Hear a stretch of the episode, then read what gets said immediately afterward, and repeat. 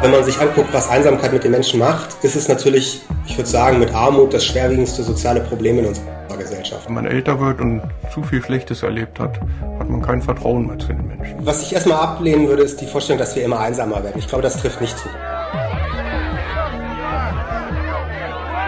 Es gibt zum Beispiel eine Studie, die zeigt, dass Leute, die stärkere Einsamkeitsgefühle haben, auch weniger zur Wahlurne gehen. Also ihre Bereitschaft, das demokratische System mitzutragen, zurückschrauben. Das große Ganze. Der gesellschaftskritische Podcast von MDR aktuell. Hallo, herzlich willkommen zu dieser 15. Ausgabe. Mein Name ist Lydia Jacobi, ich bin Redakteurin bei MDR Aktuell und nehme mit meinem Kollegen Tobias Barth in diesem Podcast die großen Themen der Gegenwart auseinander. In diesen Tagen rings um den Jahreswechsel, wenn die Nächte lang sind, wenn Familien und Freundeskreise zusammenkommen, dann ist für manche Menschen ein Gefühl besonders schmerzlich, das allein zu sein. Einsamkeit wird mitunter als Volkskrankheit des 21. Jahrhunderts beschrieben.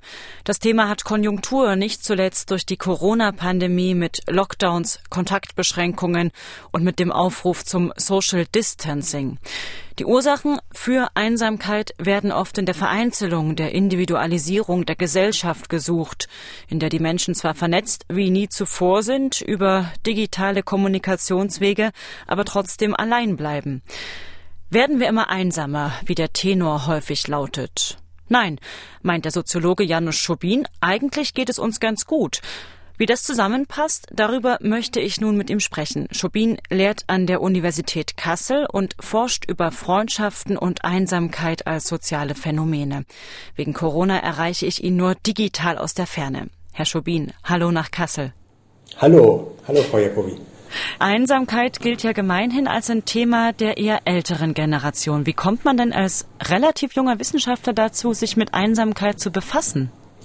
Ach, naja, zum einen ist es auch ein totales Thema der ganz Jungen. Also man sieht auch in, in Studien immer wieder, dass es so einen Einsamkeitspeak in der Jugend und im jungen Erwachsenenalter gibt. Ähm, natürlich nimmt es dann im Alter weiter zu, aber ähm, ja, es ist, es ist nicht nur ein Thema der älteren Menschen, ehrlich gesagt. Ähm, dann so ganz persönlich ist es so, ich, ich habe eine, so eine Art Migrationshintergrund. Mein meine Eltern ähm, waren Entwicklungshelfer und wir sind deswegen ziemlich viel umgezogen. Und ich habe so eine äh, Periode in meinem Leben gehabt, da bin ich aus Lateinamerika nach Deutschland zurückgekehrt. Da war ich 18 Jahre alt und habe das als eine sehr äh, einschneidende Erfahrung in Erinnerung, sagen wir es mal so, mhm. also dass ich mich mit dem Thema schon früh ziemlich viel befasst habe. Also mir war irgendwie klar, das ist eine Einsamkeit ist eine sehr äh, schwierige, anstrengende, schwerwiegende Erfahrung. Und ähm, ja, so, so kommt es ein bisschen. Hm. Einsamkeit wird ja immer wieder als neue Volkskrankheit beschrieben, vor allen Dingen in den westlichen, in den individualisierten Gesellschaften. Ist Einsamkeit überhaupt mit dem Begriff der Krankheit treffend beschrieben? Die Psychologen sagen dazu, dass Einsamkeit eher so eine Art elementares Selbstregulierungssignal ist, so wie Hunger oder Schmerz das einen darauf hinweisen soll, dass was mit, seinen, mit der eigenen sozialen Umwelt nicht stimmt und dass man darin investieren sollte, beziehungsweise dass man auch am Anfang erstmal sich ein bisschen Sorgen machen sollte, dass da was nicht stimmt und dann, dass man halt irgendwas dran tun sollte, damit es besser wird. In der Hinsicht ist das erstmal eigentlich eine ganz natürliche Reaktion auf Konflikte und Probleme mit der eigenen sozialen Umwelt. Ähm, schwierig ist eher das, was ich Vereinsamung nenne. Wenn mhm. sich Einsamkeit verdichtet zu so einem Syndrom, wo die eigenen Bindungen immer mehr zusammenbrechen oder wegbrechen und man keine Weise hat mehr, was dagegen zu machen. Und das ist dann ein echtes Problem, ja. wo würden Sie denn die Trennlinien ziehen zwischen all den Begriffen Einsamkeit, Vereinsamung, Alleinsein, soziale Isolation? Das beschreibt ja ähnliche Phänomene und trotzdem unterschiedliche Phänomene wahrscheinlich. Also Einsamkeit beschreibt erstmal die Empfindungsseite. Und die ist, ich würde jetzt sagen, dass was typisch ist. Die typischste Form der Einsamkeit ist so sporadisch, episodisch, plötzlich, situativ. Das, das taucht im Sozialen ständig irgendwo auf. Man hat einen Konflikt mit seinem Partner, mit seinen Kindern, mit Freunden und man fühlt dieses Gefühl nicht gemocht, nicht anerkannt, nicht, ich weiß nicht, schwer zu ausdrücken, diesen, diese Zurückweisung, den Stachel des Sozialen sozusagen. Hm. Ähm, das ist ganz sozusagen alltäglich und normal. Wenn das dann über längere Perioden sich erstreckt, also sich verchronifiziert, dann würde ich anfangen von Vereinsamung zu sprechen, wenn das Gefühl nicht mehr weggeht. Soziale Isolation dagegen beschreibt erstmal einen objektiven Tatbestand, nämlich dass ich einfach sehr, sehr wenig Kontakt zu Nahbeziehungen habe und das über auch natürlich über einen längeren Zeitraum. Da zeigen Studien, dass chronische Einsamkeit so schädlich ist wie zum Beispiel 15 Zigaretten am Tag, doppelt so schädlich wie Übergewicht, dass ähm, auch das Immunsystem anfälliger wird. Also Einsamkeit wirkt sich wirklich auf unsere Zellen aus. Annegret Wolf, Psychologin an der Martin-Luther-Universität Halle im MDR 2015. Es kann zu Kopfschmerzen führen, zu Schlafstörungen, also die ganz typischen Anzeichen auch für chronischen Stress. Es gibt ja inzwischen einige ähm, Umfragen, Zahlen dazu, ähm, die das Phänomen von Einsamkeit versuchen zu fassen. Es gibt eine Umfrage der Splendid Research GmbH aus dem Jahr 2019.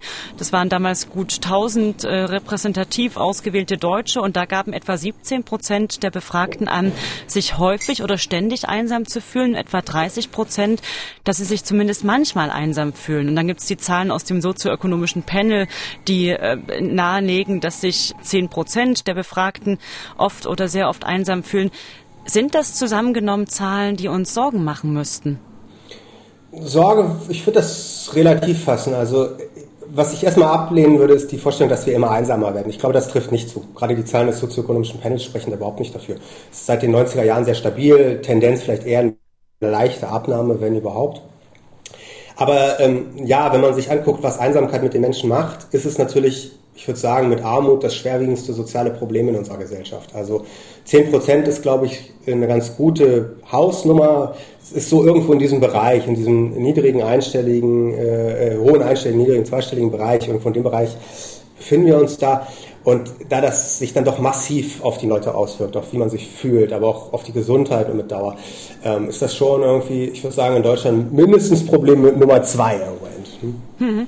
Ihre Einschätzung, dass das Problem nicht wächst, widerspricht ja dem Eindruck, den man vielleicht äh, medial vermittelt bekommt, nämlich dass Einsamkeit ein wachsendes Problem ist, was ja auch mit diversen anderen Phänomenen zusammentrifft, einem wachsenden Individualismus, ähm, mehr Personen in Single-Haushalten, soziale Kernnetzwerke, die kleiner werden, Menschen haben weniger Kinder, werden älter.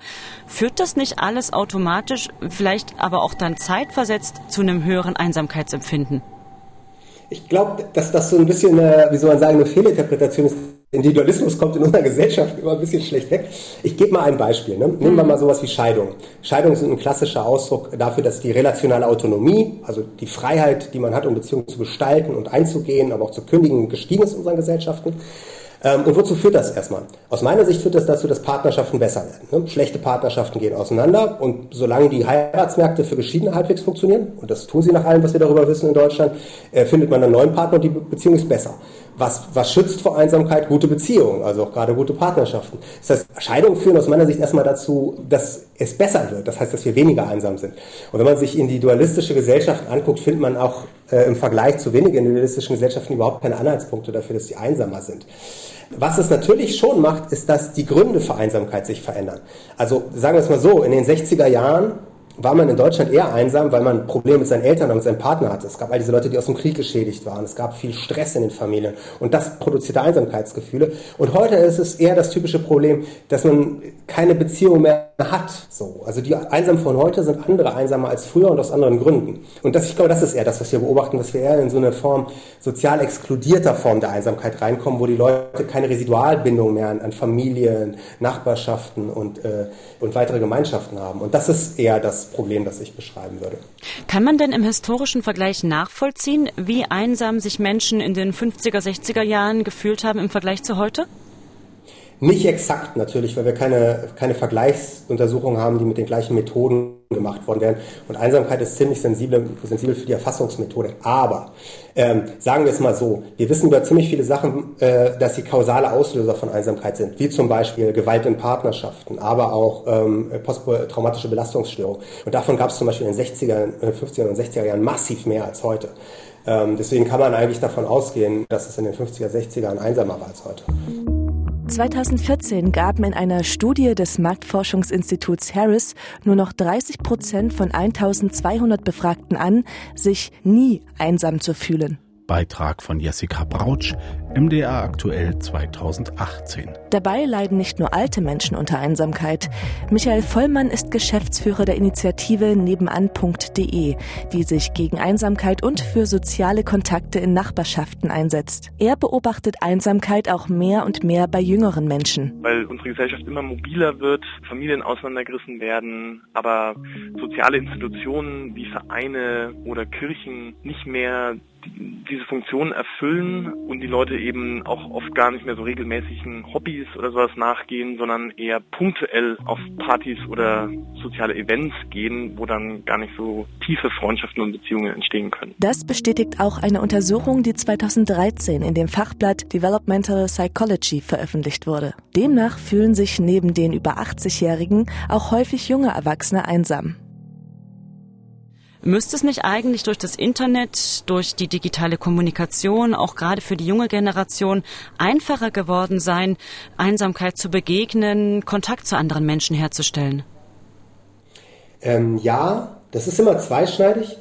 Zum einen das, aber es wird natürlich, ähm, die Frage ist zum einen natürlich, wie solche sozialen Medien genutzt werden.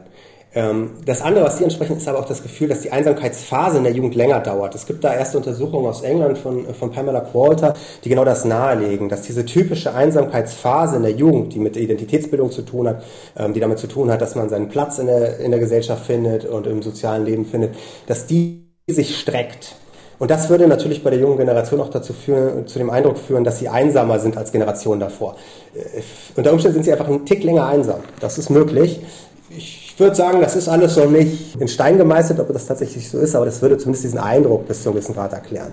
Hm, woher kommt es, dass diese Phase der jugendlichen Einsamkeit länger wird? Also die These von Frau Coulter ist dazu, dass das damit zu tun hat, ähm, dass, ähm, soll man sagen, alles ein bisschen gestreckt wird. Das heißt, ähm, man kommt ein bisschen später in die Familienbildungsphase, die Ausbildungsphasen dauern etwas länger, die Abnabelung von der Familie vollzieht sich später äh, und durch dieses insgesamt, die, wenn man so Streckung der Jugend, zieht dann auch diesen Einsamkeitspeak der Jugend gewissermaßen in die Länge. Die Daten aus dem sozioökonomischen Panel, was ich vorhin schon genannt habe, die zeigen unter anderem, dass sich die Menschen in den östlichen Bundesländern einsamer fühlen als in den westlichen. Woran liegt das? Das ist schwer zu sagen. Ich vermute, dass das an der äh, Ostblock-Vergangenheit, wenn man so will, liegt. Wenn man international vergleicht, findet man eigentlich in Europa, überall in, in den ehemaligen Ostblock-Staaten, findet man eigentlich überall höhere Einsamkeitswerte. Ähm, Einsamkeit hängt auch zum gewissen Grad an einem Gefühl sozialer Anomie, an dem Gefühl, dass die Welt regellos ist, dass sie keine Ordnung hat, dass man auf das Soziale nicht vertrauen kann. Und natürlich an sowas wie Vertrauen in die Mitmenschen. Und das war insgesamt äh, in den Ostblockgesellschaften geringer ausgeprägt. Also sagen wir mal, in der DDR war es ja beispielsweise so, dass ein äh, Prozentsatz der Bevölkerung den, den Rest der Bevölkerung bespitzelt hat. Das heißt, man hatte gute Gründe, seinen Nachbarn nicht alles anzuvertrauen, etc. Und dieses Legat, das Gefühl, dass die Gesellschaft dass der Gesellschaft insgesamt nicht vollständig getraut werden kann. Ähm, wenn Sie mich fragen, das ist der Grund dafür. Ob das, dass das also kausal nachgewiesen ist davon allerdings nichts. Das ist noch ein großes, großes offenes Thema. Was auch sehr interessant ist, dass sowohl in den Regionen mit starkem Zugzug als auch in denen mit einer starken Abwanderung äh, Menschen sich tendenziell einsamer fühlen, laut den Daten des sozioökonomischen Panels. Spricht das gegen die moderne Berufswelt, die Flexibilität und Mobilität verlangt? Ähm, da bin ich ehrlich gesagt überfragt. Das, das habe ich noch nicht so genau drüber nachgedacht. Da, da müsste ich mich nochmal eingängiger mit befassen. Aber ähm, dass die Einsamkeit hm. äh, in den Regionen stärker empfunden wird, ähm, dafür muss es ja Gründe geben. Welche könnten das sein? Ein Grund ist natürlich, dass gerade Abwanderung in, äh, auch, ein, äh, wie soll man sagen, eine Proxy-Variable für ganz andere Sachen ist. Für schwächere ökonomische Struktur, für mehr Armut, für mehr Stressoren im sozialen Leben. Das kann ein Punkt sein. Dann hängt das natürlich damit so was ganz Simples zusammen. Es wandern ja in der Regel die, die Regel die jungen Leute ab und die Älteren bleiben dann zurück. Äh, so etwas kann dazu führen, ähnlich wie dann in solchen Städten in Berlin, die große Zuwanderung haben, eine große Kohorte von jungen Zugewanderten bekommen, die noch in der Einsamkeitsphase drin stecken. Also äh, es kann unter Umständen äh, durch solche Effekte zustande kommen, aber ähm, wie gesagt, ich habe mich damit nicht so eingängig befasst. Nun ändern sich ja auch unsere Beziehungswelten sehr stark. Die traditionelle Familie ist eher auf dem Rückzug, Patchwork-Modelle und Freundschaften werden wichtiger. Welchen Einfluss hat das? Wozu das erstmal führt, ist, dass unser, äh, unsere Nahwelt dynamisiert wird. Also der, der Anteil der Wahlbeziehungen an unseren täglichen Kontakten steigt. Also bei uns werden Partner immer wichtiger und Freunde relativ immer wichtiger. Und das führt dazu, dass man, wenn man so will, das eigene soziale Netz, wie soll man sagen, so ein auf Abruf gestelltes System ist, das ständig erneuert werden muss. Wenn, muss immer, wenn Partnerschaften sind kündbar, das heißt, man muss schauen, wo kommt ein neuer Partner her und was passiert und wie sieht's gerade, wie steht's gerade um diese Partnerschaft, muss ständig in die investieren. Das kann so ein Gefühl der wie soll man sagen, der Bedrohung von Einsamkeit auslösen, das glaube ich relativ weit verbreitet ist. Also man weiß immer, wenn ich diese einen, diese ein, zwei Personen verliere, äh, die mir wichtig sind, äh, komme ich ganz schnell in so eine Situation des Sozialen aus. Die britische Premierministerin Theresa May im Januar 2018. In einem Land mit mehr als 60 Millionen Einwohnern und in einem Zeitalter, wo jeder sich sofort verbinden kann mit Freunden, Verwandten oder sogar komplett fremden Menschen, scheint es sehr widersprüchlich, dass jeder von uns sich der Einsamkeit ausgesetzt sehen kann. Aber neun Millionen Briten sagen, dass sie sich immer oder oft einsam fühlen. Mehr als 200.000 ältere Menschen sagen, sie hatten kein Gespräch mit einem Freund oder Verwandten während des letzten Monats. Und weil Einsamkeit jeden von uns betreffen kann, können wir ihr auch gemeinsam entgegentreten. So any of us can help to tackle it. Um diesem Gefühl von Bedrohung zu ja, begegnen, hat ja Großbritannien 2018 ein Ministerium gegen Einsamkeit eingerichtet. Wie haben Sie damals diese Ankündigung oder diese Einrichtung aufgenommen und denken Sie, dass man so eine Einrichtung auch in Deutschland braucht? Das war erstmal überraschend, sagen wir es mal so. Ähm, in Deutschland ist das ja auch, im Moment gibt es ja so eine Art äh, äh, politischen Institutionalisierungsprozess. Es gab beispielsweise eine Enquete-Kommission äh, in, in Nordrhein-Westfalen, ähm, die sich diesem Thema befasst hat. Ähm, wenn man sich die Architektur des deutschen Sozialstaats anguckt, ist, glaube ich, eine, eine dezidierte Stelle für Einsamkeit vielleicht nicht unbedingt das, was man braucht, also im Sinne eines Einsamkeitsministeriums oder Staatsministeriums. Aber es ist, glaube ich, gut, wenn äh, das Thema angedockt wird und da Vernetzung stattfindet. Also in den unterschiedlichen Bereichen, beispielsweise in den Sozialministerien auf Landesebene und in den Gesundheitsministerien gerade um diesen Bereich des äh, Sozialwesens und des Gesundheitswesens zu koordinieren, wäre es auch sinnvoll, äh, dass eigene Stellen eingerichtet werden. Also ganz typisches Problem bei uns ist, äh, Leute, die in der sozialen Arbeit tätig ist, kennen Leute, die einsam sind, nicht, wissen nicht, wie sie die auffinden sollen. Das ist immer sehr schwierig, die, die in ihren Wohnumfeldern aufzustöbern, weil die ja auch relativ zurückgezogen häufig leben. Leute im Gesundheitswesen häufig haben damit zu tun, dass sie eigentlich das Gefühl haben, diese Person kommt zu uns, weil was Soziales nicht passt. Und es gibt dann keine Verbindung zwischen beiden Systemen. Und ich glaube, da, da ist bei uns auch viel Musik drin, wenn wir daran arbeiten, diese, diese Koordination zwischen den unterschiedlichen Systemen zu verbessern. Wir werden einen neuen staatlichen Fonds gründen, der innovative Lösungen unterstützt, der kommunale Initiativen ebenso fördert wie bereits bestehende Projekte. Und das alles unter dem Dach eines neuen Ministeriums und der neuen Ministerin. Könnte man damit auch der Stigmatisierung von Einsamkeit entgegenwirken? Das äh, ist ja oft immer noch äh, der Gedanke dabei, wenn sich jemand einsam fühlt, dann ähm, ist er oder sie womöglich eingeschränkt in der sozialen Beziehungsfähigkeit, passt nicht so richtig in die Gesellschaft. Äh, wie kann man dem entgegenwirken, diesem Schamgefühl, diesem Stigma? Also ich glaube zum einen dadurch, dass man den öffentlichen Diskurs erstmal darüber ändert, so ähnlich wie mit Depressivität, das ja auch lange als Schande galt und die Familien das da immer die Hand drüber gehalten haben äh, und das mittlerweile einfach als eine ganz normale äh, sozusagen Möglichkeit im normalen Lebensverlauf, dass man halt mal eine Depression hat, äh, akzeptiert ist. So ähnlich muss das mit Einsamkeit auch werden. Und das geht äh, ein Gespräch äh, auf einmal. Ne? Also in jedem Gespräch, in dem man das Thema als ein relativ normales und alltägliches Thema adressiert, und auch in seiner Komplexität auch akzeptiert, wird das weniger werden. Wie ist es eigentlich in anderen Kulturkreisen? Gibt es da eine Übersicht, wie Einsamkeit ähm, in anderen Ländern, Kulturkreisen empfunden wird? Leider nicht. Es gibt wenig kulturvergleichende Studien zu der Frage, wie das interpretiert wird. Was es mehr gibt, ist, wie das sich im, äh, sozusagen im historischen Vergleich in Europa verändert hat, wo man sieht, dass es da extreme Wandel gibt. Also bei uns im, sagen wir, im 17. Jahrhundert auch noch im 18. Jahrhundert war Einsamkeit vor allen Dingen etwas, was positiv gedeutet wurde, als selbstgewählter Rückzug, vor allen Dingen aber auch in einem religiösen Kontext gedeutet wurde, als Prüfung durch Gott. Ne? Also es war eher so, wie soll man sagen, eine, eine christologische Erfahrung. Man empfand den Leidensweg Christi nach, man entfernte sich aus der sündigen Gesellschaft und erlebte die Anfechtung des Teufels und dann irgendwann bekam man äh, ein, ein Nah-Gottes-Erlebnis. Das heißt, in diesem, in diesem Kontext war Einsamkeit religiös als was ganz Positives gedeutet, obwohl man sie natürlich als etwas vergleichsweise fürchterliches verstand. Also die Anfechtung des Teufels war ja nichts Tolles. Hm. Und dann dreht sich das aber komplett und Einsamkeit wird im 19. Jahrhundert komplett zu was Negativen. Also was vor allen Dingen mit, wenn man so will, Entwurzelung, Verlust des sozialen, der sozialen Anerkennung, äh, ja, und äh, verbunden war als eine sozusagen ausweglose und auch unrettbare Situation. Also man merkt, sieht im historischen Vergleich, dass das sehr variabel ist. Mhm. Ähm, ich habe das mal zwischen ähm, Lateinamerika, vor allem zwischen Chile und Deutschland untersucht und man merkt, dass die Thematisierungen sehr unterschiedlich sind und die Zuschreibungen sind auch sehr unterschiedlich. Das geht bis dahin, dass es in Chile nicht sehr schwierig ist, Menschen für, für Interviews zu gewinnen, indem es um, um Einsamkeitserfahrungen geht, während es in Deutschland ein sehr, sehr schwierig, äh, sozusagen sehr schwieriges Unterfangen ist, die Leute darüber zum Sprechen zu bringen, geschweige denn für Interviews zu rekrutieren. Gerade dieser christliche Deutungskontext ist da halt noch sehr präsent. Also es gibt dann beispielsweise solche ähm, innerfamiliären Rituale, wo Witwen äh, die Einsamkeit, die sie empfinden, weil ihr Mann verstorben ist, in so eine Art Dienst in die Familie umwidmen. Da gibt es so Hausaltäre und auf den Hausaltären stehen Bilder und man rückt dann immer die Bilder von Heiligen äh, zu Familienmitgliedern und weil man ja mit dem Toten sprechen kann, der nah bei den Heiligen ist, kann der dann die Heiligen darauf hinweisen, für die Familienmitglieder was zu tun.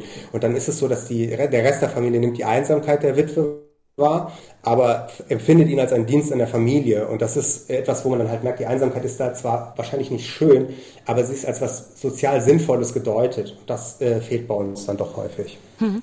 Der Philosoph Rüdiger Safranski hat zuletzt ein Buch veröffentlicht. Es ist in gewisser Weise eine Art Lob der Vereinzelung. Er sagt, dass man nur um Einzelnsein eben sich frei machen kann von den Gesetzmäßigkeiten der Gesellschaft. Man könne nur dann souverän denken. Ähm, vielleicht kann man das äh, daran anknüpfend fragen, ob in der sozialen Isolation ähm, nicht auch ähm, was Positives oder so ein Zufluchtspunkt aus einer sehr menschenvollen und reizüberfluteten Welt liegt. Ja, das ist halt auch schon in diesen christlichen Deutungen genau so. Ne? Da, äh, ist es ja so, dass man sich aus der Gesellschaft zurückzieht. Ich halte aber die, die Vorstellung, dass lange sozial isoliert zu sein in irgendeiner Weise für irgendjemanden schön ist, für, für ein säkuläres Missverständnis. Also auch gerade diese christlichen Deutungen, die den Rückzug aus der Gesellschaft als was Positives gedeutet hat, wenn man sich aus dem Sünd Sündenpfuhl rausbegibt, haben immer verstanden, dass damit Kosten zusammenhängen. Und ähm, ich glaube, dass bei uns es so ist, dass es natürlich auf eine gewisse Weise zur sozialen Autonomie und relationaler Autonomie gehört, dass man sich aus sozialen äh, Situationen zurückziehen kann. Das ist was Positives. Das ist auch gut für unsere sozialen Beziehungen, wenn wir unsere Rückzugsräume haben. Deswegen verhindert es auch Einsamkeit. Aber diese, ich würde sagen, Überhöhung des sozialen Rückzugs in eine eigenständige soziale Lebensform, die für sich genommen äh, für die Menschen gut ist, die halte ich für absolut fehlgeleitet, wenn Sie mich fragen. Ähm, ja, also es, es gibt praktisch keine Studie, die langfristige soziale Isolation mit irgendwas Gutem in Verbindung bringt. Wo Einsamkeit ohnehin zum Problem werden kann, ist es in Zeiten der Pandemie und ganz ohne Besucher noch viel einsamer. Es ist grausam. Bundeskanzlerin Angela Merkel, April 2020. Welche Folgen hat es eigentlich für eine Gesellschaft, wenn sich viele Menschen einsam fühlen? ich glaube, wenn das massiert auftritt, ist eins, des, eins, der Probleme, dass es auf den, äh, sozusagen auf das gesellschaftliche Grundvertrauen zurückwirkt. Leute, die, die sich zurückziehen, die vereinsamen, bauen auch ihr Vertrauen in ihre Mitmenschen und ihre soziale Umwelt ab. Und ab einem gewissen Punkt, sagen wir mal so, wenn die misstrauisch eine kritische Masse erreichen, äh, wird das, glaube ich, auch problematisch, weil dann äh, anfängt das Vertrauen in das Ganze, salopp gesagt, flöten zu gehen. Würden Sie das in Verbindung bringen mit einem anschwellenden Rechtspopulismus, mit äh, Misstrauen gegen äh, Corona-Politik, mit äh, AfD-Wahlergebnissen, all den tagesaktuell politischen Ereignissen, die wir so beobachten? Ich halte das nicht für ausgeschlossen, aber ich würde mich nicht so weit aus dem Fenster lehnen wollen, zu sagen, dass das der Fall ist. Aber de denkbar ist das durchaus, ja. Es gibt zum Beispiel von Alexander Langenkamp vom ISS in Frankfurt eine Studie, die zeigt, dass Leute, die stärkere Einsamkeitsgefühle haben, auch weniger zur Wahlurne gehen. Also vom, sozusagen ihre, ihre Pflicht, an Wahlen teilzunehmen, weniger wahrnehmen. Äh, und sowas spricht natürlich dafür, dass Leute nicht nur diese Anomie-Wahrnehmung haben und das Vertrauen abbauen, sondern auch ihre Bereitschaft, äh, das demokratische System mitzutragen, zurückschrauben. Aber wie gesagt, das, das sind äh, Zukunftsfragen der Forschung. hm. Wo sich dann auch die Frage stellt, wie man die Menschen aus der Einsamkeit, die sich womöglich schon sehr verfestigt hat, äh, rausholen kann. Tatsächlich, das ist auch sehr schwierig. Das ist auch für äh, die soziale Arbeit ein ganz neues letzten Endes Problem. Wie gesagt, ein Problem ist schon, die Leute aufzufinden. Häufig äh, sind die halt schon so zurückgezogen, dass die üblichen Mechanismen, äh, wie man an die sozusagen herantreten kann, äh, nicht da sind. Und da ist, äh, dann ist aber auch die Frage, welche spezifischen Angebote solche Menschen eigentlich wieder äh, helfen, Vertrauen aufzubauen und, wie soll man so sagen in die Gesellschaft zurückzukehren. Und das ist etwas, das sich gerade erst entwickelt und ähm, ja, ich bin aber guter Dinge, ähm, dass in den nächsten Jahren was passiert. Liegt in der Corona-Krise denn jetzt vielleicht eine Chance, dass Einsamkeit ihre Stigmatisierung auch ein Stück weit verliert? Denn immerhin haben ja sehr viele Menschen im Lockdown äh, dieses Gefühl miteinander geteilt oder werden es jetzt womöglich auch wieder teilen? Ich habe diesen Eindruck, dass der Diskurs über Einsamkeit sich durch den Lockdown ganz, ganz massiv verändert hat. Ähm, Einsamkeit ist dadurch nämlich auf einmal für viele Menschen gleichzeitig ein Problem geworden und vor allen Dingen ein Problem, an dem man nicht selber schuld ist. Im Moment ist ja eher, oder davor war der Diskurs ja eher Einsamkeit etwas, das man selbst verschuldet hat. Man hat irgendwie seine Partnerschaften ruiniert oder sich nicht um seine Freunde gekümmert oder was auch immer oder ist halt ein bisschen komisch. Ne? Ähm, und jetzt ist es aber ein Kollektivereignis gewesen, vor das man nichts konnte und das macht es natürlich leichter darüber zu sprechen, aber auch Einsamkeit als das wahrzunehmen, was es letzten Endes ist, nämlich ein gesellschaftlich erzeugtes Problem. In diesem Kontext bin ich also ganz guter Dinge, dass wir eher in so eine Situation zurückkommen wie in den 50er Jahren, wo auch viele Leute einsam waren, aber man das eher adressieren konnte als eine Form des Opfers für das Ganze. Ne? Ähm, als ein Schicksal, das an Gesellschaften zugemutet haben, das man aber für das Ganze trägt. Und in dieser Weise ähm, ja, würde ich dann aber auch erwarten, dass wir in den nächsten Jahren erleben, dass in den Statistiken immer mehr Einsame auftauchen und das das ist etwas, da würde ich mich jetzt nicht unbedingt drüber freuen, aber es wird halt für uns sehr schwierig sein, das hinterher auseinanderzubekommen. Ne? Also lag es jetzt daran, dass Einsamkeit auf einmal äh, kommunikabler wird, dass man besser darüber sprechen kann oder ähm, dass tatsächlich Einsamkeit als Problem zunimmt. Ich glaube, das ist etwas, das wird uns dann sehr beschäftigen in den nächsten Jahren. Was wird denn ähm, aus der Zeit äh, der Corona-Pandemie womöglich an Einsamkeitsgefühlen haften bleiben und was verschwindet automatisch wieder, wenn die Kontaktbeschränkungen aufgehoben sind? Also ich glaube, das meiste geht weg. Ich denke, die Sachen, die haften bleiben, werden unter Umständen mit den, mit den Fällen zu tun haben, wo Menschen verstorben sind und man nicht richtig Abschied nehmen konnte. Also wo die Trauerphase letzten Endes zu keinem richtigen Abschluss kommen kann, aus psychologischen Gründen. Ich glaube, da, da wird es einige Fälle geben, äh, wo was davon übrig bleibt, ja. Herr Schobin, herzlichen Dank. Ja, gerne. Vielen Dank für das Gespräch, Frau Jakob. Das war die 15. Folge des großen Ganzen von MDR aktuell. Tja, und wie Menschen mit ihrer Einsamkeit umgehen, dazu hören Sie in der neuen Folge unseres Podcasts Tabubruch eine bewegende und ungewöhnliche Geschichte, die von Michael, der in Beziehungen oft verletzt wurde und nun mit sieben lebensgroßen Puppen zusammenlebt. Nora Große-Hamann erzählt seine Geschichte in 45 Minuten Tabubruch, zu finden unter mdr.de im Netz und überall, wo es Podcasts gibt. Ich bedanke mich fürs Zuhören. Tschüss und wenn Sie mögen, bis zum nächsten Mal. Das große Ganze. Den gesellschaftskritischen Podcast von MDR Aktuell gibt es zweimal im Monat auf mdraktuell.de, in der ARD Audiothek, bei YouTube und überall, wo es Podcasts gibt.